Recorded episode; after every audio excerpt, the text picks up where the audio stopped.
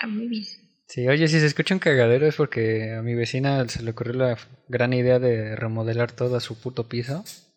Ah, Traen putos martillazos todo el día.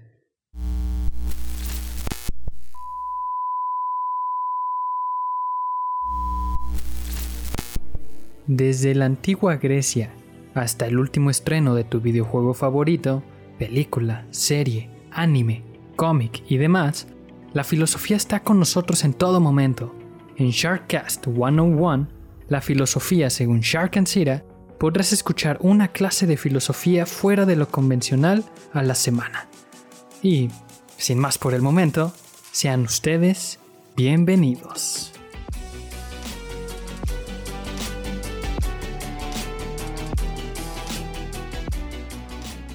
Pues, ah, qué gusto tenerlos otro, otro fin de semana aquí en Sharkcast. Y bueno, ya no es sorpresa, como pudieron haber visto en el título. Eh, bueno, creo que sí es sorpresa para nuestra invitada, porque es nuestra primera invitada. No te había dicho, Dani, pero creo que eres mi Vaya, madrina de. ¿Cómo te sientes al respecto? es un honor para mí ser la primera invitada en Sí, sí, sí. No, qué bueno, me, me- me alegra mucho. Oye, pero a ver, dime, ¿cómo, cómo me refiero a ti en, en el programa? ¿Como Dani o como Eli? Dani está bien. Ok, ok. Bueno, pues para los que no la conozcan, este, pues Dani y yo fuimos compañeros en la universidad, fuimos compañeros de facultad, eh, sufrimos, dibujamos juntos, eh, tuvimos falta de sueño juntos y estrés juntos. Sí, confirmo. Sí, totalmente. Y pues ella, pues obviamente también es licenciada en animación y arte digital, es ilustradora, es animadora eh, y también es streamer como Ellie Glitch. Hace sus streams en Facebook de gaming y en Twitch son de arte, ¿verdad? Sí, Va, va que va. Entonces también aquí en- abajo en el episodio voy a poner todas tus redes para que también haya, haya difusión por ahí. muy bien, gracias. Sí, sí, sí. También le voy a compartir a ti también. Ah, muchas gracias. Y pues entonces eh, Dani va a estar con nosotros. Espero que eh, vamos a hacer una serie de Star Wars y espero que sea eh, muy longeva. Vamos a empezar primero con las películas y ahorita van a ser en, en inicio eh, tres episodios. De ahí cada episodio consta de una trilogía y nos iremos como en orden cronológico de tiempo, no en orden del cómo se estrenaron. Entonces iniciaríamos con el episodio 1, el episodio 2 y el episodio 3, que vendrían siendo la amenaza fantasma, eh, el ataque de los clones y la venganza de los Sith. Muy y pues bueno, Dani, cuéntanos, cuéntanos cuál fue tu primer eh, encuentro con Star Wars o por qué le encontraste este amor a esta franquicia. Uy, pues casi todo fue por mis hermanos. Había uno que particularmente, este, bueno, es que tengo dos. Uno que particularmente es muy, muy fan y pues fue por el que, que me introdujo a, a Star Wars. La verdad es que no me acuerdo cuál fue la primera que vi, ni así como que cuáles fueron las que me marcaron, porque en sus tiempos él creció con la trilogía original y ya pues mis tiempos fue más como la precuela, las precuelas. Entonces, Sí, las precuelas. ujú, entonces ahí como que fue mucha mezcla de, de las dos partes. Nice, nice. La verdad también ahorita. eh, bueno, eh, Dani tuvo un resurgimiento en, en- en la pandemia y pues yo la estuve instruyendo. No, ve, velas en orden, no, y mira, checa esta serie, no, mira, en los cómics dicen qué tal. y- sí, sí, sí, mi maestro, mi maestro Jedi para Star Wars. Sí, totalmente. Sí, yo también, mm, pues no recuerdo realmente como cuál fue la, lo primero que vi, pero sí recuerdo que mi papá me ponía Star Wars, pero ponía, él tenía la trilogía original y a mí no me llamaba mucho la atención. Y ya Sí. cuan- y la trilogía, las precuelas, sí fueron, pues fueron con las que yo crecí. Toda, creo que la que sí pude ver en el cine, así que tengo el recuerdo vivito, fue el episodio 3. Esa sí la vi en el cine, me tocó verla. Sí, pues sí, pues bueno.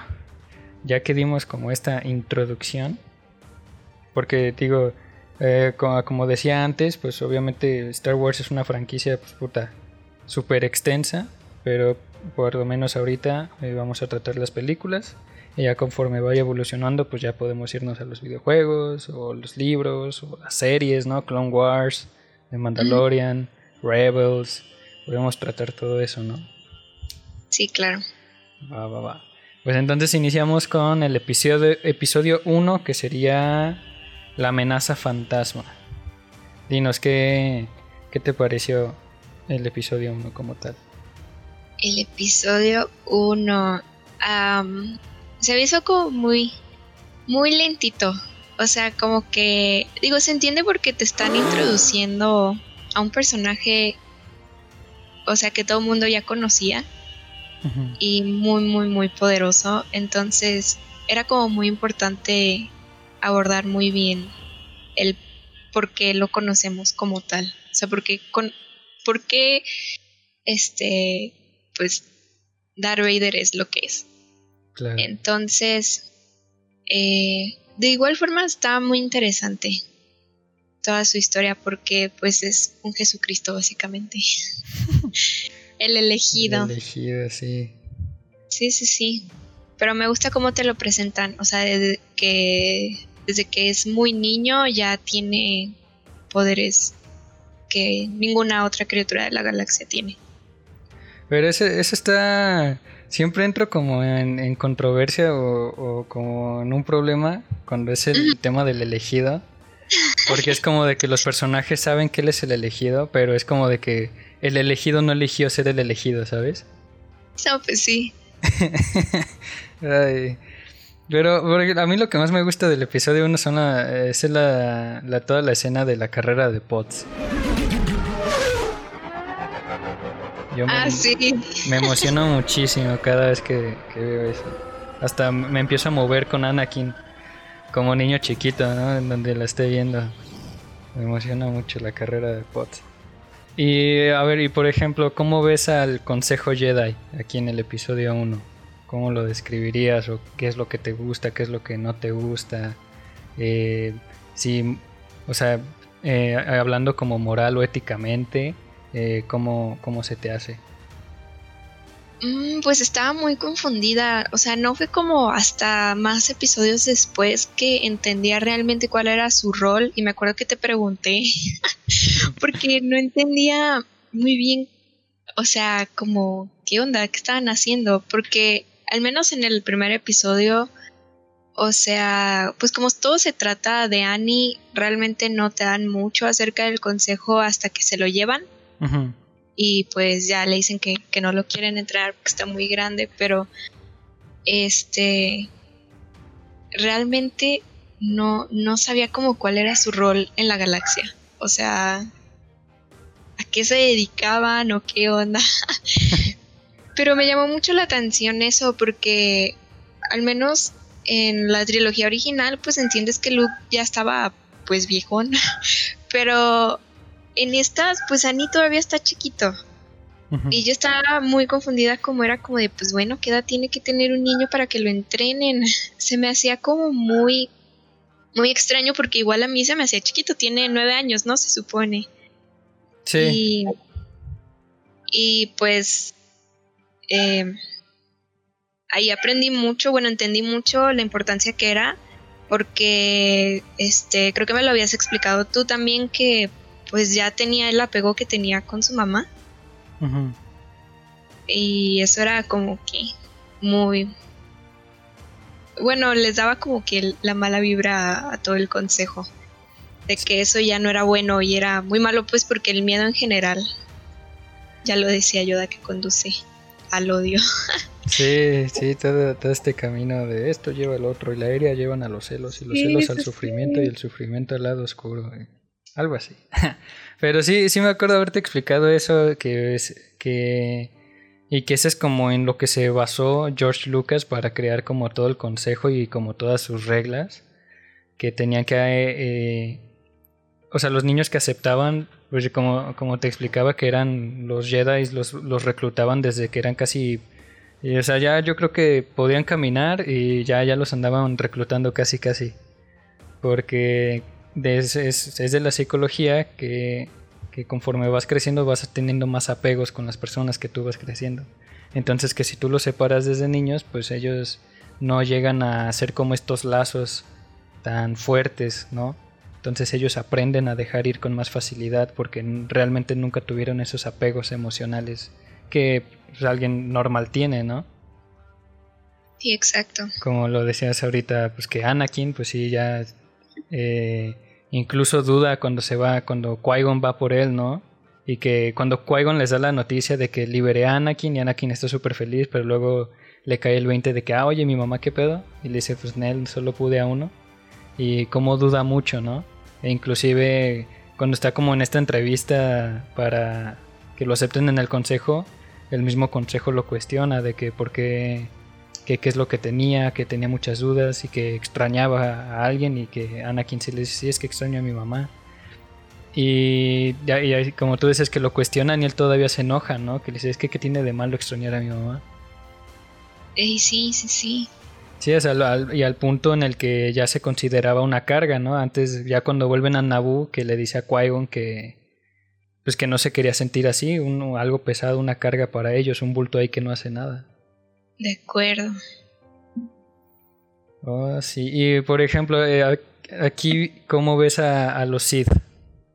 En esta película especialmente siento que está como muy marcado porque me acuerdo mucho bueno, me llama mucho la atención el cómo este estas películas siempre han utilizado como el color para representar ambos lados. Y pues lo vemos con, con Maul, que estaba viendo curiosidades y vi que no parpadeó en ningún momento. ¿Es neta? sí, que no parpadeó. y yo me quedé, no inventes. o sea, fun fact. Ah, qué pedo.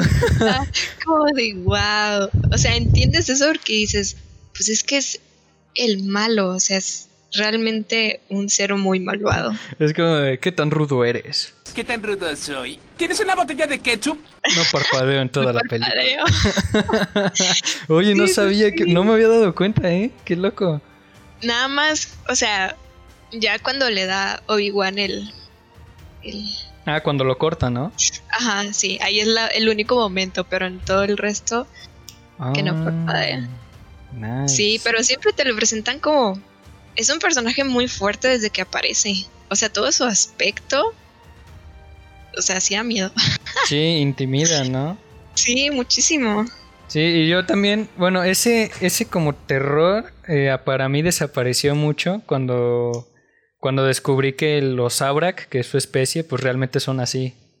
Y que, que son eh, todo, lo, todo lo negro que tienen son tatuajes. Sí, pues ya ves que no sé, o sea, que todos los varones tienen estos cuernitos. Eh, sí, sí, sí. Es como dije, ah, sí, ahí le quitó mucho poder, pero sí. al que te lo presentan sí está como de que, wow, ¿qué, ¿qué es esto? Sí, está cabrón. Y luego, pero por ejemplo, eh, bueno, ya ahorita pues nosotros pues ya conocemos toda la historia, pero por ejemplo, en, este episodio 1, ¿tú ya sospechabas de quién era Darth Sidious? No, la verdad que no.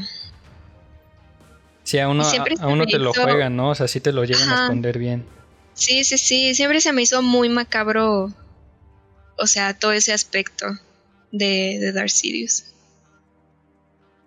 Sí, o sea, realmente lo juegan muy bien. Sí, yo me acuerdo cuando las veía que no entendía muy bien y yo decía, pues este güey es como... Pues es como, como yo lo veía de niño como un diablo, ¿no? Así de quién es este viejito. Y ya todavía ya, cuando te revelan así como que de quién es en verdad, yo no me la creía, ¿no? Así estaba como en shock. Sí. Como de, ok, está viejito, pero luego ya como que empiezas a atar cabos, ¿no? Y dices, un bueno, está bien. el viejito. Sí, sí. el viejito demonio. Sí, y es que, bueno, al menos es que no lo sabes hasta la última, hasta el episodio 3. Ya, y en estos siempre te lo presentan como una persona que realmente quiere hacer un bien. O sea, no se ve como una persona manipuladora, no te lo presentan como el malo. hasta el episodio 3, entonces es como que, wow, lo jugaron bastante bien para mostrarte quién es el, el verdadero, o sea, la persona que está moviendo todo lo que vemos. Sí, claro, ¿no? Y luego, o sea, si ya vuelves a ver las películas ya sabiendo todo esto, pues ya todas todos sus movimientos y acciones que hace ya no los ves tan bien, ¿no? Ya los ves como maquiavélicos, ya los ves como que todo estuvo estructurado y planeado, ¿no? Sí, sí, sí, desde el inicio, o sea, como tú dices, ya que sabes, ya que las vuelves a ver es como de que, ah, por eso hizo, hizo esto y por eso hizo aquello, o sea, realmente se me hace como, pues como dije, muy macabro porque está muy bien planeado cómo manejó todo a su favor al final. Y por, e, por ejemplo, eh, en, el episodio 1 pues nos dan a entender un poco del contexto o la sociedad en la que vivía Anakin de niño, que él era esclavo y en Tatooine específicamente, pero como su mamá también dice que la república no llega a, todos los rincones de la galaxia, o sea, los, las leyes y todo esto pues no, no afectan a todos realmente, entonces que pues que cada quien se tiene que valer, ¿no? O sea, ¿tú, tú qué opinas de del cómo te presentan ese mundo? Ahí está hasta un poquito cruel, sobre todo porque también al final el cómo se llevan a Anakin fue cuestión de azar. O sea, incluso aunque manipuló los, los dados con la fuerza, pues era, era llevárselo a él y dejar a la mamá. Y eso era como que o sea, chale, o sea, o sea, a mí me pegó mucho porque digo, o sea, son personas de bien, o sea, los Jedi y su función es como la, bueno, en sí ellos, toda la imagen que representan es como traer paz, e-, el equilibrio, la luz y todo eso. Y también yo creo que para ellos tomar como una decisión así de, dejar que la mamá siga estando esclava hasta quién sabe cuándo. O sea, a ellos ya ni siquiera les correspondía o sea, salvarla a ella. Entonces, es muy fuerte que tengan que vivir con, pues con ese tipo de reglas. Sí, totalmente. Y, por ejemplo, ya en el, en el Consejo Jedi, este, pues yo los, yo los relaciono mucho con Epicuro, este filósofo griego, que decía que se tenían que desapegar de...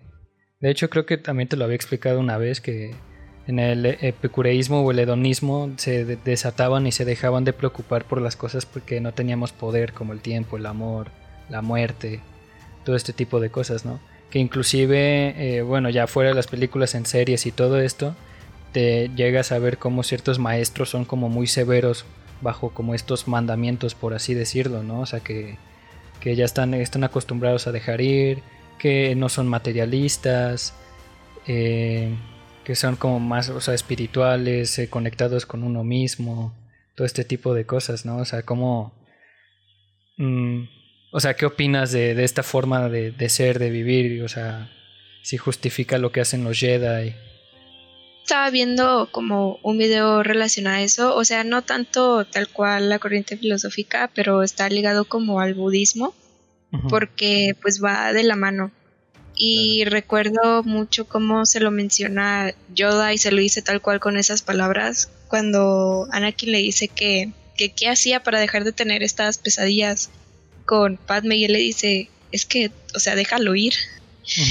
Y pues, o sea, en cierta parte lo entiendes porque pues te crea un miedo excesivo, o sea, te estás preocupando todo el tiempo de algo que no puedes controlar.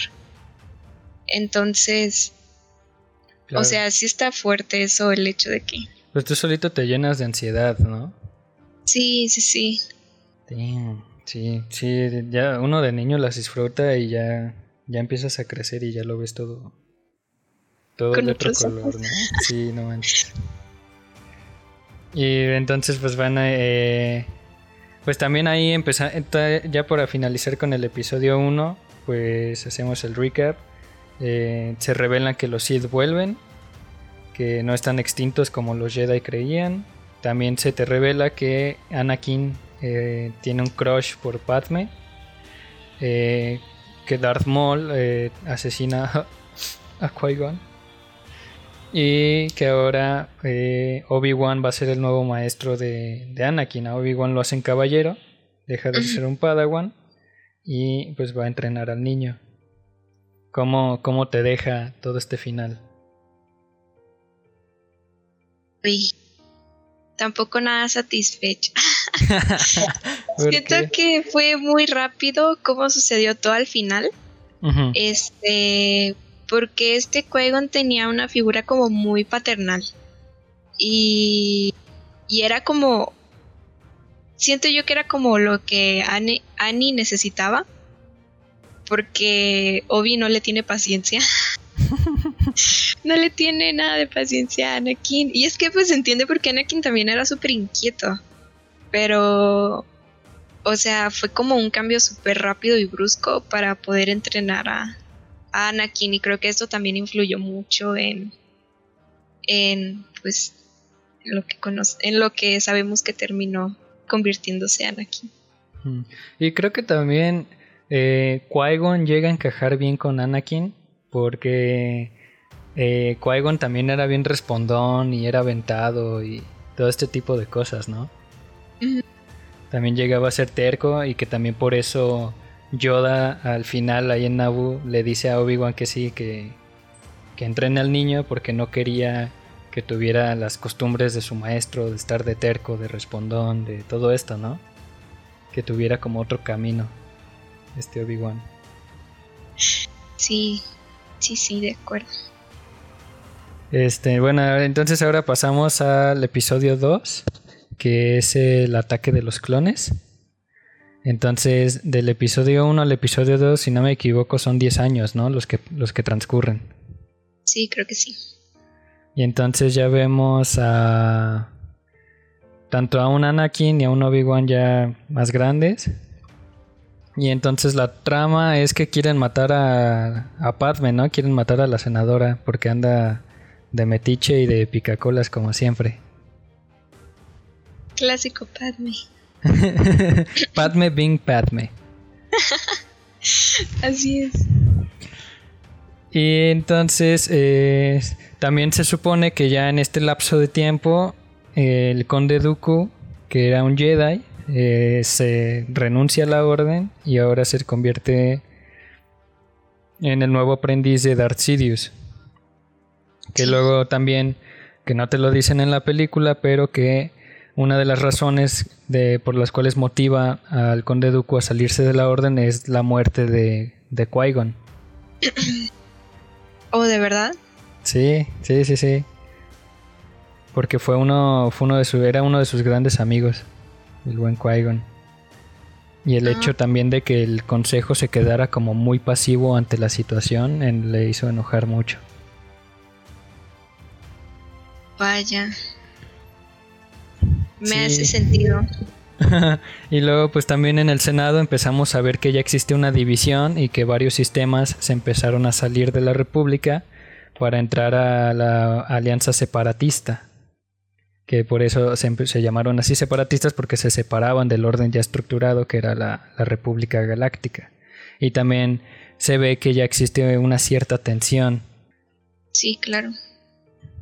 Y luego, em, por ejemplo, o sea, el plot que inicia porque eh, toman las pistas de este asesino que quiere matar a, Padme, que termina siendo este Jango Fett, y que luego dan con él en camino, que ahí te explican que los caminoenses, creo que se llaman, así se les dice, son clonadores.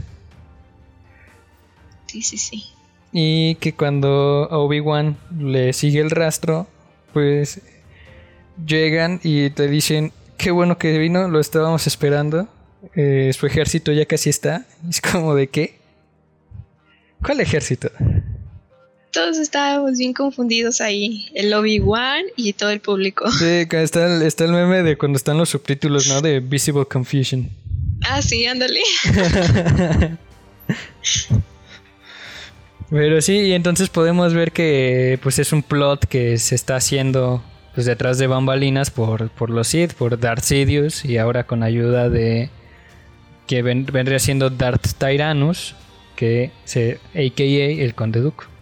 Que, y también esto eh, todavía siguió hasta las guerras de los clones y todavía hasta el episodio 3, que el conde Dooku manejó muy bien sus, sus facetas porque muchos, muchos separatistas no sabían que él era Darth Tyrannus, solo lo conocían como el conde Dooku. Y, por ejemplo, Jango Fett lo conocía como Darth Tyrannus, él no sabía que era el conde Dooku. Oh, vaya. porque te acuerdas que los Sith cuando empiezan a manejar el lado oscuro se empiezan como a deformar, ¿no? Que los ojos amarillos, que se ven como más pálidos, eh, todo este tipo de cosas como que le dan, como tú decías al, principio, ¿no? Que manejan mucho los colores para evidenciarte cosas. Sí, claro. Entonces, eh, pues también se decía que el conde Dooku, eh, que es como de una de las preguntas del por qué dicen, ¿por qué el conde Dooku no tenía los ojos amarillos? ¿Y por qué no tenía como rasgos así como los demás Sith? que, conocemos tanto en películas, series o el universo expandido, ¿no? Y entonces eh, a lo que yo pude encontrar es que el conde eh, decide manifestar eh, cuando él quiere sus como sus rasgos más salvajes del lado oscuro cuando lo necesita que es como oh. ajá, que como tuvo toda esta iniciación Jedi o sea que conoce muy bien la fuerza y todo esto pues él no llegaba a ser tanto prisionero de sus emociones como los Sith que conocemos normalmente, ¿no? Como, eh, como Maul, que también, o sea, varios Sith que famosos, pues fueron Sith desde niños, o sea, fueron inculcados en esos métodos desde niños, a diferencia de, de este, el Conde Dooku. Qué interesante, eso no lo sabía. Y Ay, por ejemplo, entonces también vemos, a ver, ¿tú qué opinas de esto de, empezamos a ver el amor entre Anakin y Padme? ¿Qué, qué, ¿Qué ves de esa relación en esta película? ¿Qué pedo? ¿Qué pedo? Justamente eso. Empezando por la diferencia de edad. O sea, ni siquiera se habían visto, porque recuerdo muy bien, o sea, lo mucho que me impresionó que este, en su primer encuentro, ella se queda como de que, wow, eres Anakin, has crecido mucho. Y ya, o sea, eso fue todo. Y Anakin se queda como de que no me reconoció. No me reconoció, no inventes. O sea, así como que bien resignado. Yo me quedé como de. Haré, la, haré la morición. sí, exacto. Bien, bien dramático el, el Anakin. Y ya de ahí escaló muchísimo también la relación hasta el, o sea, al final de la película. Es como de, wow, ¿en qué momento? siempre me impresionó mucho, sobre todo porque también, o sea, Padme siempre se me hizo muy diplomática. Y, y en cuanto al amor, pues también fue muy aventada. O sea, realmente tampoco, o sea, ninguno de los dos, este, como que vio la gran imagen del hecho de que pues él todavía estaba todavía era un Padawan, lo podían sacar de de pues los Jedi, sí, de la orden. Y pues Padme también. Entonces fue como de que bueno, su, única solución fue mantenerlo escondido y ya. Pero yo también creo, porque ya ves que cuando están en Naboo, eh, Padme le dice que no, ¿no? O sea, ella es la madura y dice, no, güey, o sea, eres un, eres un Jedi, yo soy una senadora, soy mucho más grande que tú, o sea, o sea, eh, de cierta forma sí le dicen me gustas, pero no, güey. ¿Sabes? Como que hasta ahí. Sí, sí, sí. Pero ya cuando están en el Coliseo en Geonosis que van a salir, como que la morra dice, ah, pues fuck ya nos vamos a morir, ¿no? Eh. Al chile. Sí, me gustas. Sí. sí, sí, Y llegan, llegan los clones y es como de, oh, fuck. No lo pensé bien. Exacto, sí, pues ya no se podía retractar. Ahí ya se, tuvo que hacer responsable de haber hecho eso. Ay, güey. Y por ejemplo, también en este episodio 2 empezamos a ver más facetas de Anakin y en el cómo se deja llevar mucho por sus sentimientos, ¿no? Como que empieza a tener estos sueños de su mamá que está muriendo y cómo lo saca de su misión de estar en Naboo y va a ir va a regresar a Tatooine y cómo pues, ¿cómo...? Eh, sí, o sea, que, sus emociones lo llegan a regir tanto que desobedece, órdenes del consejo que son directas y también cómo empecé a ser como el jefe ahí, ¿no? De que no, tú te vas a quedar aquí en Naboo, yo tengo que ir a, a mis pedos, ¿no? Sí, sí, sí. Y también en el cómo Padme, digo, no sé, no sé si es porque eso, no sé, una, yo tengo varias teorías, o que no se quería, no se quería quedar sola para que no la mataran. Eh, pues sí, eres, sí le, le, gustaba mucho Anakin. Este, ah, ya se me fue la otra. Diablos. Hmm. Pero bueno, el punto es que a mí me sorprende que que Padme se haya pegado con él a Tatooine, ¿sabes? Sí, sí, sí. O sea, sí, yo cuando la veo sí me, saca un poco de, cuadro. Que porque ella sabe qué onda, entonces son como momentos en el que no sé si, si le gana el amor, si, si es como el miedo a quedarse desprotegida, si es este esta búsqueda de peligro, eh, no, no sé. Pero, por ejemplo... ¿Mande? que yo sí siento que fue... O sea, yo sí siento que fue tal cual. Amor, la razón por la que fue. Pues sí, Porque es que en ese mismo momento en el que van a, a Tatooine y él le cuenta lo que hizo, o sea, ella ni se inmuta. O sea, fue como de que maté a todo mundo y ella como de que, ay, pobrecito. O sea, es como, what the fuck, si a mí mi pareja me dice que mató a todo mundo. Ah, o sea, sí, nos vemos. que sí, de, ¿cómo dice? Los maté a todos, hombres y niños. Y eran como animales. Y los maté como animales y avientando cosas, ¿no? Y si había un meme, había un meme que así decía eso y luego le ponían de esos, de esos parrafotes así en la siguiente imagen y que decía, güey, no mames, acabas, me estás diciendo que acabas de hacer un genocidio de una aldea, mataste mujeres, hombres y niños. Y que al mismo tiempo me estás expresando tu amor y quieres que te apoye y que no sé qué y todo viajamos a otro planeta. Así, todo un resumen, ¿no? Exacto, sí, tal cual y, Y en la, y en la, y en la línea de Padme es como de that's okay lo abraza, ¿no? Un pedo así. Sí, sí, hasta se pone a su nivel porque él ya estaba sentado en el piso y ella lo abraza y todo, y es como. Sí, sí, es como de amiga, date cuenta, ¿no? Sí, cañón. Sí, está cabrón. Pero, pues sí, o sea, también te, te, están dando a evidenciar como todos los miedos que Yoda sintió al momento de querer aceptar a Anakin, ¿no? El cómo realmente sí sucumbió ante sus emociones y en el cómo pues en el cómo mata a estos moradores de las arenas sin ningún remordimiento, ¿no? O sea, hasta cómo inicia la música cuando su mamá fallece en sus brazos y Anakin empieza a ver a pues empieza a levantar, ¿no? Y solo prende prende su sable de luz y pues, los empieza a, a rebanar como jamón corona, ¿no? Totalmente, aquí no estoy muy segura, pero este eh, porque no recuerdo muy bien la escena, pero hay algo que utilizan en el cine como para mostrar como esa dualidad y es en la iluminación. Y me acuerdo que ahí pues solamente había como, creo que era fuego, eran como unas antorchas. Y en el momento que está abrazando a su mamá, este, pues que se le ve todo el odio, creo que utilizan eso porque creo yo que nada más en una parte se refleja la luz y en otra no. Entonces... Nice. Sí, no estoy muy segura porque no, no tengo la escena muy en mente, pero se me viene a la mente eso porque al menos también con la música, pues este es John Williams. Eh, él lo maneja mucho narrativamente. No, todo un maestro. Sí, y súper bien, porque a mí me impresionó mucho ahora que las estuve viendo otra vez, que ese momento en el que le termina de contar todo a Padme suena el tema de Darth Vader, y yo me quedé como de, wow. Damn. Sí, ahí sí dije, no inventes.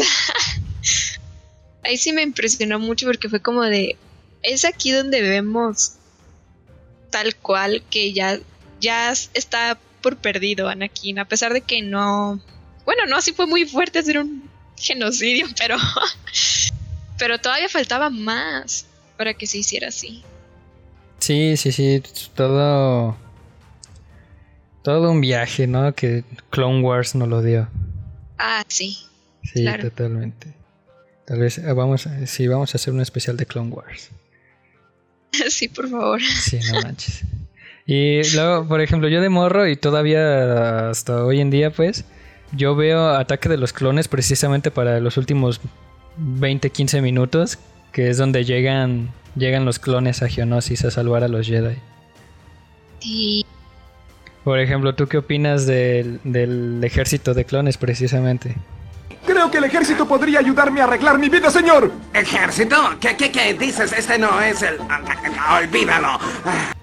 ¿Fue ético? ¿No fue ético? Digo, pues, o sea, obviamente sabemos que pues, es un plan, ¿no? A fin de cuentas, tras bambalinas. Pero, ¿qué onda? ¿Cuál es, cuál es tu opinión respecto a estos soldados? También se me hace muy macabro. Sobre todo, bueno, creo que lo explora más en la serie, obviamente, porque desde el hecho de que no les dan un nombre a ninguno, todos son números. Y, o sea, no importan. Tal cual fueron creados con el único objetivo de, pues, el plan maestro que ya todo el mundo sabe. este. Pero luego está cabrón, ¿no? Porque hasta los mismos clones en un punto saben que son desechables, ¿no? O sea, ellos Ah, reconocen sí. que, que si uno muere hay 10 más que los pueden reemplazar. Exactamente. Eso está muy cabrón, fuerte. sí. Porque no dejan de ser personas. O sea, no son, por ejemplo, como los, los robots. Pues ahí sí da completamente igual. Es un robot, da igual. Pero no, o sea, son personas. Entonces sí está muy fuerte. ¿Cómo lo manejan? Sí, totalmente. Y por ejemplo, esta escena ya también al final, cuando ya empieza la guerra, eh, ya ves que van persiguiendo al conde Dooku en una nave y en, y en- y en la otra nave de la República este, está Obi-Wan, Anakin, Padme y unos soldados. Sí. Y mandan unos torpedos y se sacude toda la nave y caen unos soldados y se cae Padme a las arenas. Ajá. Y que empieza este debate entre Obi-Wan y Anakin de piloto, baje, aterrice la maldita nave y Obi-Wan, no, tenemos que seguirlo, lo vamos a perder, que no sé qué. ¿Qué, qué piensas de esta escena, de este debate que tienen ellos dos? ¿Qué sentido? No, no, no el que sea. Ajá, o sea, ¿qué, qué te despertó? ¿Qué te hizo pensar? Eh, ¿A quién apoyas? O sea, ¿qué, qué, ¿tú qué hubieras hecho en ese momento si fueras Anakin? si yo fuera Anakin. Obi-Wan, no lo sabemos. Igual. Sí, porque Anakin sí estaba ya muy apegado ahora a Padme. O sea, ya había perdido a su mamá. Y ya era como de que, bueno, ahora toda mi atención es a, a Padme. Es como lo único que me queda. Y, y pues, o sea, creo que sí se fue mucho por lo emocional, pero también considerando que era una persona importante políticamente hablando pero también por parte de Obi-Wan, o sea, si, si hubieran atrapado a Dooku en ese entonces, o sea, la guerra probablemente hubiera durado muchísimo menos. Entonces, este, creo que hubiera estado, no sé, creo que me inclino muchísimo por Obi-Wan en esta parte. Porque pues sí se les escapó. Y lo vemos en, Clone Wars que se les escapa cada rato. Puta, cómo me desespera eso. Sí. ¿Cómo se les Porque va? aparte era una mente muy brillante. O sea, Dooku era Sí. otro pedo. Entonces, desaprovechar una oportunidad así para atrapar a una persona tan importante como él, híjole. O sea, sí les costó mucho. Sí, y luego, o sea, nosotros también como, como seres humanos, pues, si no es que todas, si no son todas, sino la, o la mayoría, todas nuestras decisiones se basan en las emociones, ¿no? Y tal cual. sí, Entonces, es muy difícil usar la razón para. Y entonces también por eso a veces eh, te cuesta empatizar como con los Jedi, ¿no? O sea, con esta doctrina. O sea, porque yo creo que, no sé, el 90% de las personas que, que ven esa escena están con Anakin, ¿no? De que, güey, es que si la, la persona que yo amo se cayó, pues tengo que ir por ella, ¿no? O sea, el chile la misión. Exacto. Pero como, o sea, Obi-Wan eh, pues sigue sigue con esa doctrina, ¿no? De que, güey, pues va a estar bien o, o no estuvo bien, pero tenemos que seguir con este pedo, ¿no? O sea, eh, la vida viene y va. Sí, y pues es que aquí viene como lo que dicen es salvar una vida que, que fue Padme o salvar a muchas que hubiera sido toda la guerra de los clones y atrapaban a Dooku. Exacto. a lo mismo. Ok, y entonces, eh, ya para acabar con el episodio 2, pues bueno, nos dejamos, eh, acaba, Dooku escapa, eh, a Anakin le mochan una mano, Obi-Wan también queda en el suelo, vemos una muy buena pelea entre Yoda y Conde Dooku, entre maestro y alumno. también por unos breves momentos en los cuarteles de los separatistas podemos ver los planos de la Estrella de la Muerte. Cierto. Eh, también vemos cómo al final este, de ambos bandos se ve cómo eh, tanto los Jedi como los Sith aceptan que la guerra de los clones ha iniciado. Como en el lado de los Jedi, eh, Yoda está muy preocupado porque la guerra ha iniciado. Que Obi-Wan le dice que le dice hay que sentirnos con fortuna o hay que estar agradecidos de que este, tenemos este ejército de clones, ¿no? Para poder defendernos, poder tener una oportunidad de pelear. Y que Yoda le dice de que no, carnal, es que en una guerra no hay ganadores. La verdad. Pero pues sí. que está, pues está muy preocupado, ¿no? Y, del lado de los Sith, eh, como el conde Dooku llega y le dice eh, la guerra ha comenzado y Darth Sidious está como de perfecto. Todo va según el plan. Y esta escena que me encanta, que está el, está el canciller con sus senadores y, ven una explanada llena de tropas, cómo están subiendo los cargueros y cómo van despegando, ¿no? A mí, me, encanta, me encanta esa escena. Pero entonces, a ver, ¿y cuál fue tu opinión ya con este final? ¿Qué, ¿Cuáles fueron tus pensamientos después del episodio 2? Uy, no lo sé, es que todo fue muy, muy macabro, o sea, la neutralidad también de los Jedi, sobre todo porque, o sea, como digo, su, su rol era como la paz. Y al final, o sea, es algo inevitable porque la guerra comenzó. Y ellos también tenían que ser parte de. Entonces, creo que también iba como algo en contra de, de sus principios y esto creo que lo exploran más en Clone Wars porque hay muchos, muchas veces que se los cuestionan a ellos. Claro. Y... Que eran guardianes de la paz, ¿no? No soldados. Exacto, sí. Y pues a final de cuentas, no sé, quedó como muy corrompida su imagen ante la galaxia ya después de esto. Totalmente. Y entonces... Ah, perdón, perdón. que, que, bueno, esto ya, ya lo vemos después, pero fue como... No, a mí me impresiona mucho que todo haya sido tal cual un plan de Darth Sidious. O sea, todo lo tenía muy bien calculado. Y entonces, pues pasamos al episodio 3, que sería La venganza de los Sith, que personalmente para mí es, la, es mi película favorita, para mí es la mejor. eh, han pasado entre 2 y 4 años, no estoy seguro bien, desde el episodio 2 al episodio 3, que ahí es donde entra Clone Wars para llenar ese, ese espacio de tiempo y explicar eh, pues todos los acontecimientos y explicar el porqué de las cosas. Sí. Y entonces pues ya tenemos una galaxia en guerra, una galaxia eh, pues eh, sí en guerra, pero ya estamos viendo el final de una guerra. En el episodio 2 vemos cómo inicia y en el episodio 3 estamos viendo su final. Estamos viendo que hay batallas en todos los sectores de la galaxia. Estamos viendo que los Jedi están perdiendo, no tienen suficientes tropas. No pueden producir clones a la velocidad que las fábricas producen droides. Este, vemos a un nuevo personaje, el general Grievous, que es el, el que va liderando al ejército droide mientras que Darth Sidious y Darth Tyrannus eh, hacen todo tras bambalinas. Estamos viendo un consejo, eh, un consejo Jedi inseguro, con desconfianza hacia todos. Obi-Wan ya es maestro, Obi-Wan ya es parte del consejo Jedi. Estamos viendo también a un Anakin, eh, tanto en su faceta como esposo, como caballero Jedi, como general, como persona también. Ya estamos viendo a un Anakin cansado, a un Anakin también lleno de inseguridades, de desconfianza, de dolor. Eh, pues Padme eh, siguió haciendo, siguió molestando y picando colas como siempre. Padme bin Padme.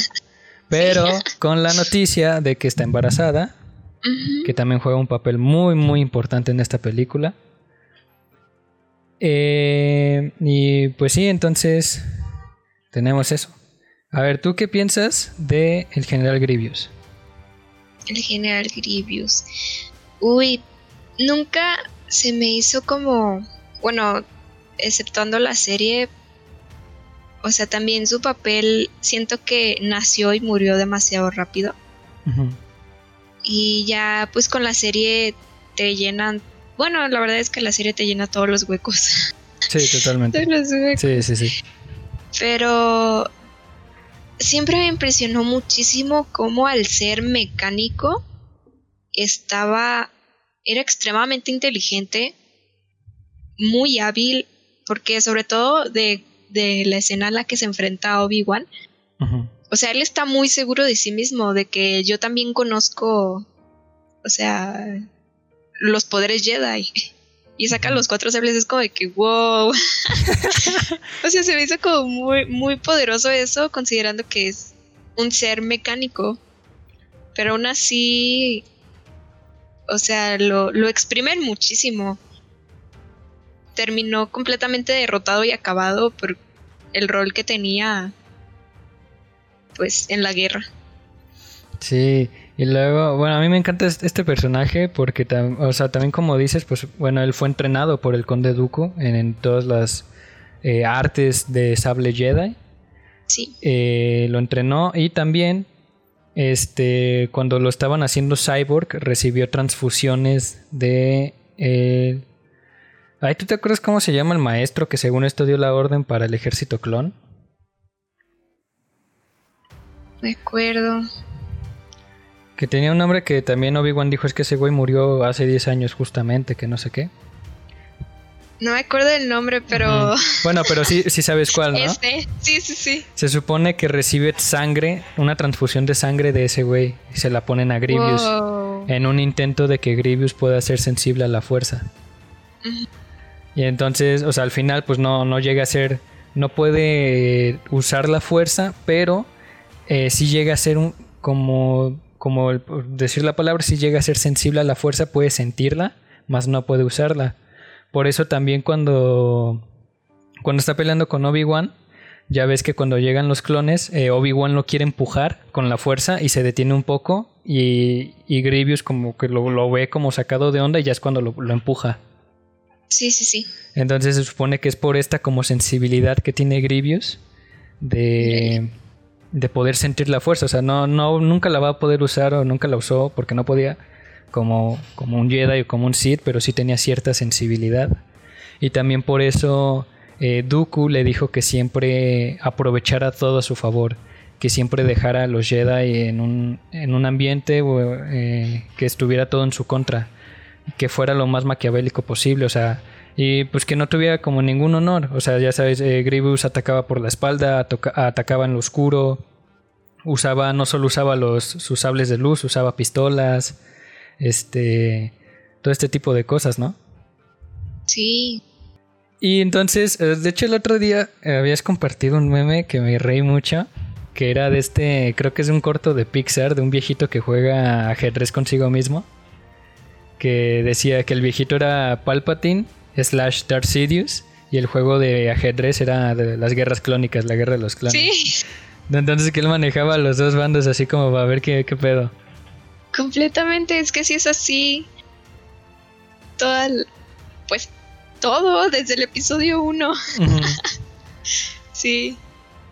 Y luego estaba leyendo que según esto, pues Sidious eh, no tenía como o sea, en, todo su plan nunca tuvo como un ganador seguro. O sea, él manejó todo para que tanto si ganaba eh, los separatistas o si ganaba la República la guerra, él iba a salir. Él iba a hacer algo tan maquiavélico que iba a salir ganando. O sea, que lo iban a nombrar emperador. Así hubiera ganado los, los separatistas con el ejército droide o, o, lo, o la República con los clones. Qué increíble. Y me acuerdo que, que te dije que se me hacía muy, muy impresionante al estar viendo la serie que este iba a decir este güey, este Sidious siempre estaba como dos, tres pasos adelante. Sí, O sea, totalmente. siempre, siempre, siempre. Y luego, por ejemplo, ya viene, entramos con Anakin. Eh, pues ya si vas viendo todo su camino, si, si se ve Clone Wars, si se ve ya todo como este contexto, pues tanto los mismos acontecimientos, eh, tanto como sus maestros, sus compañeros, eh, la guerra, su pareja, todo hasta cierto punto llega a ser como eh, tropiezo tras tropiezo, ¿no? Como golpe tras golpe para, para ta- tanto para la psique de Anakin como para él como persona, ¿no? Sí, completamente. Todo lo que le sucede lo va rompiendo. Y se nota y se ve en él y lo vemos en la película. pues. Sí, o sea, al- al- tanto al, al punto que le, le, le, le causa dolor, ¿no? Elegir. Ya le, la toma de decisiones es un dolor para él, ¿no? De tanto conflicto que tiene adentro.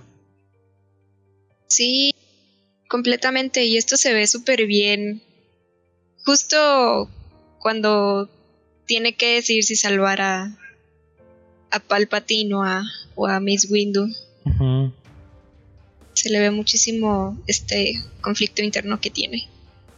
Sí, y luego, por ejemplo, ahorita en el episodio 2 que decías lo de la luz, que te acuerdas Ajá. que una vez te envié una imagen de la última vez que Obi-Wan y Anakin se ven es cuando mandan a Obi-Wan a Utapau para buscar al general Grievous y que están en este andén de naves y cuando se despiden, este Obi-Wan le está dando el sol directamente, está iluminado y Anakin está en la sombra del andén como haciendo referencia a que ya Anakin ya está en las sombras, ya, ya no hay como un- una vuelta, un punto atrás. Sí, sí recuerdo muy bien esa, esa escena. Sí lo manejan bastante bien. Incluso en su ropa. Bueno, a mí me llamó mucho la atención que este siempre utilizó ro- ropa negra. A diferencia de los otros Jedi, Sí, que era colores café oscuros. o ¿no? blanco. Ajá, y Anakin siempre utilizaba, siempre su ropa fue negra. Sí, luego, por ejemplo, ese, ese diálogo que tienen al final, que, que o Anakin se disculpa, ¿no? Y que Obi-Wan le dice de que vas a ser, yo te he enseñado todo lo que sé, vas a ser un gran Jedi mejor que yo, ten paciencia, que no sé qué. Y es como, ah, esa escena sí me llega. No sé tú. Ay, pero- sí, sí, sí duele. Duele mucho. Porque sí tenía mucha fe en él. O sea, pues lo entrenó desde chiquito. Y pues eh, fue como una despedida. Y luego, pues también, eh, pues bueno, para mí, el, mi Obi-Wan preferido es este del episodio 3. Me gusta, me gusta su personaje, me gusta cómo, cómo es templado, o sea, cómo mantiene la fuerza. Que solo ves cuando se destruye es cuando se da cuenta que Anakin mató a los niños, ¿no? En la Orden 66. Cuando está viendo los hologramas en el templo. Tanto así Es que le dice... ¿Sí te acuerdas? Sí. Sí. Que es cuando hasta le dice a Yoda que le dice, no, no me mandes a buscar a Anakin, mándame contra el emperador. No, y inclusive después de esta gran pelea entre, los, entre estos dos hermanos, entre Anakin y Obi-Wan, Te he fallado, Anakin. Te he fallado. ¡Cierre el hocico, puta! eh, pues cómo se rompe enfrente de él, ¿no? O sea, él está viendo que su hermano ya está, se está quemando vivo, eh, que pues, traicionó en todo lo que habían entrenado toda una vida. Y a pesar de todo eso, pues mantiene su temple, ¿no? Mantiene pues su fuerza, pues.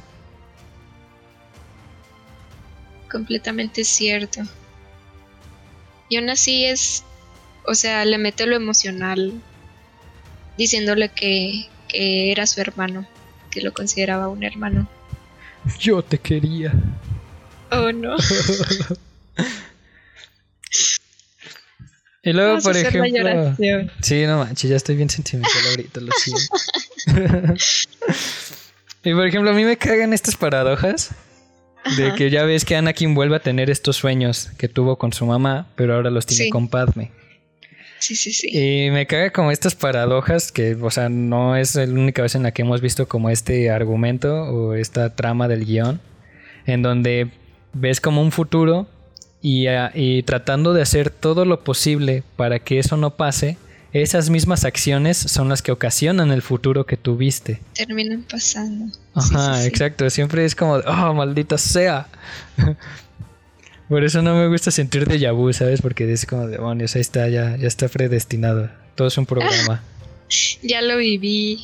Sí, no hay La- estamos en la escapatoria. Matrix. Totalmente, no, qué feo. Pero, por ejemplo, a ver, tú.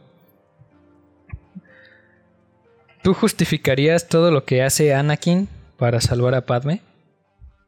Híjole, no. Sobre todo porque justo cuando, o sea, como mencioné antes de que Yoda le hice de que déjalo ir, o sea, si hubiera seguido con esa mentalidad de es que yo no puedo evitar que ella se muera, porque a final de cuentas, este, cuando ella estaba dando a luz, el robotcito que los estaba ayudando hasta les dijo, se está muriendo, pero no sabemos por qué. Ah, sí, que le dice físicamente está bien, pero es como si hubiera perdido la voluntad de vivir, ¿no? Exactamente, sí, sí, sí. Entonces, híjole, pues es que nada de lo que hubiera hecho Anakin, aún convirtiéndose al lado oscuro, porque pues tú me explicabas que tenían este muchísimo poder como para manipular todo eso y que a Ujú. final de cuentas es como su objetivo, ¿no? O sea, ser inmortales. Este Híjole, pues es que se le salió total y completamente de las manos. Anakin se fue todo por lo emocional porque hasta cuando ella llega ahí con él y le dice es que me preocupas, o sea, Anakin ya ni siquiera le cree. Sí, no, es, sí, es, es muy feo. Y luego, es que también no solo podemos culpar a, a Palpatine o a Darth Sidious, pues, spoiler alert. Pero, o sea, porque también podemos ver en el episodio 3 que lo manipula muy cabrón, ¿no? O sea, cada escena que están juntos es un nuevo juego mental. Pero también como el consejo, este, también lo usa de peón, ¿no? Porque es como, ok, eh, Sí, a Palpa- el- ajá, Palpatine les dice, quiero que seas mi representante en el consejo y que la chingada, ¿no? Él sabiendo que en la puta historia de la República de un consejo Jedi, el, el canciller podía meter a un, con- a un representante, ¿no? O sea, en la puta historia de la, de- de- del canon de Star Wars eso se había hecho. ¿No? Y él siendo un Sith y teniendo todo el poder y conocimiento, lo sabía perfectamente. Luego, el, el consejo, tal vez sospechando esto, pues le dice, ah, pues va. Pero tú y yo sabemos que, o sea, nomás están, le están midiendo el agua a los camotes, ¿no? O sea, realmente no, no aceptaron a Anakin por sus habilidades o por su gran. sus dotes de talento, ¿no? Y todavía ve cómo le dicen, eh, sí, tiene, eh, tu, tu enmienda, que ya le dice Obi-Wan después en, a, a solas, que dice espía al, al canciller. O sea, también siento que lo traían como un, un balón de voleibol, ¿no? En un partido, que lo traían de un lado a otro. Sí, y pues así se ve porque él estaba mucho en conflicto. Porque hasta creo que se lo dice a Padme, ¿no? Que es que me están pidiendo que espíe a, a- al canciller. Entonces, también ahí él empieza, creo yo, a cuestionarse mucho, pues, ¿qué onda con los Jedi? O sea, porque le están pidiendo algo como eso. Sí, como sus ideales, ¿no? Como, o sea, ¿quién, e- quién, e- quién está bien, ¿no? Ajá, O sea, exactamente. ¿Dónde está el bien que juré proteger? Sí, sí, sí. Ah, eh, a ver, y ahora vamos a llorar. Sí. ¿Qué piensas de la Orden 66? Ay, no, no puedo con la Orden 66. Donde lo vea lloro. Es muy fuerte, o sea, de verdad.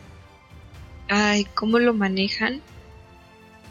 Ay, sobre todo porque, o sea, incluso en la película, aunque haya pasado muy rápido, te lo presentan muy bien. O sea, es como... masacre total a los Jedi. Y ya después de ver la guerra de los clones, es como que, güey, no. Es que sí está cabrón, ¿no? No. Cómo, cómo comparten sudor, sangre y todo. Son, ya es una, una, una, pues sí está como hermandad, ¿no? Entre Jedi y soldados, ¿no? Quieras o no, creas un vínculo. O sea, en el cómo hasta los Jedi van, van en combate y atrás tienen a los soldados, pero confían en ellos, o sea, ¿no? Y ya cuando dicen ejecuten la orden, pues ellos disparan sin dudarlo, ¿no? Sí. Sí, esto no lo vemos mucho en la película, pero, o sea, vemos cómo hasta ellos tenían ese conflicto de que es que, o sea, tengo que asesinar a los Jedi y a todos los que este, estén aliados, pero no quiero. Y había unos que pues, sí daba igual. Sí, totalmente. Como el meme, el meme de, de, de Rex cuando ejecuta la orden 66 y Cody cuando ejecutan la orden 66. sí, es cierto. Blast him. Sí, sí, sí, como si nada, es como de, ah, Simón. Y, ah, o sea, también el hecho de saber que también ellos tenían este conflicto y pues la traición, porque los Jedi no tenían idea de qué era lo que estaba pasando. Y Sí, fueron totalmente. todos porque tenían que asesinar absolutamente todos. A todo. Y se ve en la peli porque hay unos Padawans que se ven muy niños, que así como si nada, pues también los asesinan y es como de, oh my god. Sí, no, a mí cada vez que lo veo siempre se me eriza la piel cuando Anakin slash Darth Vader va con la 501 marchando al templo Jedi, cómo van subiendo las escaleras, cómo van entrando. Ay, sí. Puta, no, es oh. otro nivel. Ay, es muy doloroso todo, todo, todo lo de la Orden 66. Sí, totalmente. No manches. Y entonces, a ver, episodio 3 acaba con Anakin ya transformándose totalmente en Darth Vader. Vemos eh, su transformación de hombre a máquina. Vemos un nuevo imperio galáctico, la república deja de existir, se reorganiza en este imperio, con Palpatine como emperador, obviamente. Sí, Vemos que ya inician a construir la estrella de la muerte. Vemos que también en el momento en el que nacen los hijos de Padme y Anakin son también como las semillas de la, de la rebelión, ¿no? Porque, eh, ay, ¿cómo se llama? Este senador Organa eh, adopta Ah, a sí. Leia y se la lleva al Alderaan, que es ya cuando, ya, bueno, ya en las otras películas pues es la princesa de Alderaan, ¿no? sí, Y vemos como a Luke se lo llevan a Tatooine a cargo de sus tíos y pues que Obi-Wan lo va a cuidar en secreto. Vemos que, bueno, ahí en la película nos solo nos muestran que Obi-Wan y Yoda son como los que sobreviven, ¿no? Y se Sí, van al sí, exilio, se esconden.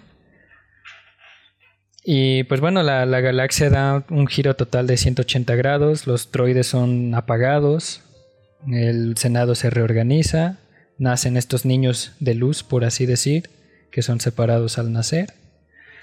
Y Yoda le da, le revela que a, a Obi-Wan, que ha estado hablando con Qui-Gon a través de la fuerza, y que Ah, también uno de los objetivos que tiene Obi-Wan en Tatooine es aprender a comunicarse con- por la fuerza con, con su antiguo maestro para obtener este entrenamiento. Y pues terminamos con los tíos de Luke, con Ben y... Sí se llamaba Ben, ¿no? No, tenía tenía otro nombre. No me acuerdo cómo se llamaba. Pero terminan con esta clásica escena viendo al sol, sí. ¿no? a los soles de Tatooine. Entonces, ¿cómo te deja este final? Ah, sin mencionar el, el funeral de Padme en, en Naboo. Teniendo, Ay, teniendo en las manos el collar que Anakin le dio en el primer episodio. Sí, Y cómo la entierran panzona, que le hacen creer a todo el mundo que murió con los niños, que los niños nunca vivieron. Sí, eso me llamó mucho la atención. Porque, bueno, obviamente cuando estaba chiquita pues era como de que no entiendo. Ajá, sí, obviamente. Sí. ¿Por qué sigue panzona? ¿Qué pasó? Pero ah, la jugaron muy bien ahí para esconder a, a Luke y a Leia. Este. Pero. Ay, es que se me fue la idea, iba a decir. Ah, sí. Lo que más me impresionó es que hasta este punto, creo yo que me di cuenta que el verdadero villano fue Darth Sidious. O sea, el momento en el que Darth Vader, o sea, pues hace su, su icónica escena de, de no. Pues este, este Sidious estaba así, todo maquiavélico, maquiavélico en una esquina riendo. Sí, sonriendo, ¿no? Así como. Sí, sí, como sí, parece demonio del conjuro, el cabrón. Tal cual, lo inventes, de que al fin, o sea, todo lo que planeé, todo lo que estuve moviendo durante años, al fin se consumó en Darth Vader. O sea, hasta ese momento yo dije, no inventes. Qué personajazo, la verdad. Es un villano que, o, o sea, está súper cruel, pero me gusta lo bien escrito que está, Sí, completamente. sin ninguna duda, o sea. George Lucas, puta. Sí, Qué obra, qué obra. sí, porque sobre todo, este, conocíamos ya la, la trilogía original, entonces uno piensa de que, ay, es que Darth Vader es el más malo de todos. Y vemos que Darth Vader en realidad, o sea, todo fue emocional, todo su proceso para ser quien es fue lo de la muerte de su mamá, lo de Padme, el hecho de que lo dejan estar en el consejo, pero no le otorgan el rango de maestro. Sí, lo de Ahsoka, eso estuvo muy fuerte también. O sea, siempre fue muy solitario, siempre. Y se nota mucho, este, al menos, cómo explican el cómo los Sith utilizan el poder del lado oscuro.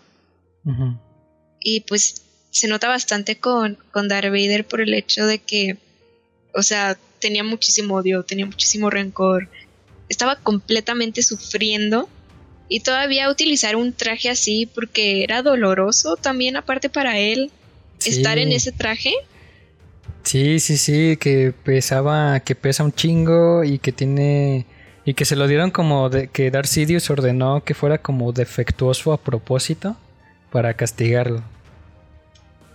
Ventes, o sea, Sí, Ah. que, que a escondidas eh, Darth Vader, bueno, Anakin, se, ya ves, se Ujú. ponía en sus tanques de Bacta y mediante la Sí. fuerza él iba modificando poco a poco su, su traje para hacerlo pues más ágil y más apto para él, porque si era, era como un traje de buzo de los antiguos, todo Sí, sí, pesado, sí. rígido, y luego, ah, pues creo que sí te había dicho que las placas que tenían los hombros eran muy pesadas, que por eso así justifican el por qué Vader no podía levantar tanto los brazos.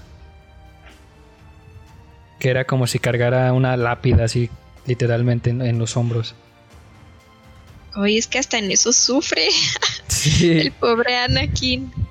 Sí. A mí me gustó mucho, honestamente, el cómo presentan el personaje de Darth Vader y cómo te presentan. O sea, que Darth Sidious era como, como un titiritero. O sea, tenía a todos manipulando. Así es, nadie se salva. Exacto. Y entonces, a ver, en día de, de, de estas tres, de, de favorita a menos favorita, ¿cómo las ordenarías? De favorita menos favorita, Sí, estas mi tres. favorita sería el episodio 3. Ujú. hay muchísimos feelings en ese, en ese episodio. Después sería el episodio 1 y luego el episodio Episodio 2. S- Eres de las mías. ¿Estás igual? sí, no manches. Sí. Sí. Pero pues bueno. Ya estamos llegando al final de este primer episodio especial de Star Wars. ¿Cómo te la pasaste, Dani? Cuéntame. Muy bien. Ya me gusta poder hablar de Star Wars y entenderle a todo lo que está pasando. Huevo, huevo. Sí, sí, Entonces, sí. pues, muchachos, muchachas, este primer episodio, pues fueron, fueron las precuelas. En el siguiente, pues van a ser la, va a ser la trilogía original, episodio 4, 5 y 6, que uy, van a estar muy buenos también. Ya también hay ando preparando unas, unas corrientes que se manejan. Vaya, para que vaya. estés preparada, ¿eh? A la orden, maestro. Va que va. Eh, entonces, eh, eh, no sé si quieras eh, compartir eh, algo que algún proyecto que estés haciendo, Dani, o compartir tus horarios de streaming para los que escuchen y no sepan, en dónde das tus streamings, a qué hora los das y así. Uy, pues a lo mejor hago cambios, pero igual, este, nada más en los días, en horario sería lo mismo. Pues es en Facebook Gaming. eh, la página es El Glitch. Está igual en Twitch, El Glitch. Y es de 9 a la hora que tenga ganas de acabar el stream. Pero empieza a las 9 de la noche. Entonces, ¿Es eh, tanto en Facebook como en Twitch? ¿O solo en Facebook? ahorita solamente en Facebook. Mm, ok, ok, ok. Sí, pero en Twitch yo creo que sería igual. Va que va. Igual de todas formas, pues yo... ah, si, si, si no escucharon bien y, y son como yo en un call center que no escuchaba ni verga y tenía que apuntar todo en un blog de notas, este, pues les voy a poner todas las redes también de, de Dani aquí abajo en el episodio, en la descripción, para que vayan a seguirla. Tiene contenido muy, muy chido. Eh, también es, sus streams son muy chidos, son muy alegres, son así muy chidos por si has tenido un día feo. Te puedes Ah, relajar sí. ahí totalmente. Son tranquis. Sí, cuando puedo yo visito y doy cátedra de historia o de filosofía. Uf, se ponen buenos. Sí, sí, sí.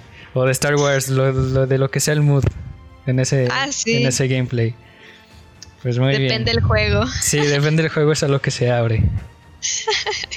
Correcto. Va, muy bien. Pues Dani, muchísimas gracias por, por haber estado en este, en este primer especial de Star Wars. Y pues espero que no sea el último, o sea, y que a pesar de que ya que terminemos esta trilogía de episodios, de trilogía de películas, este, pues te tenga para más y también ya no solo para Star Wars.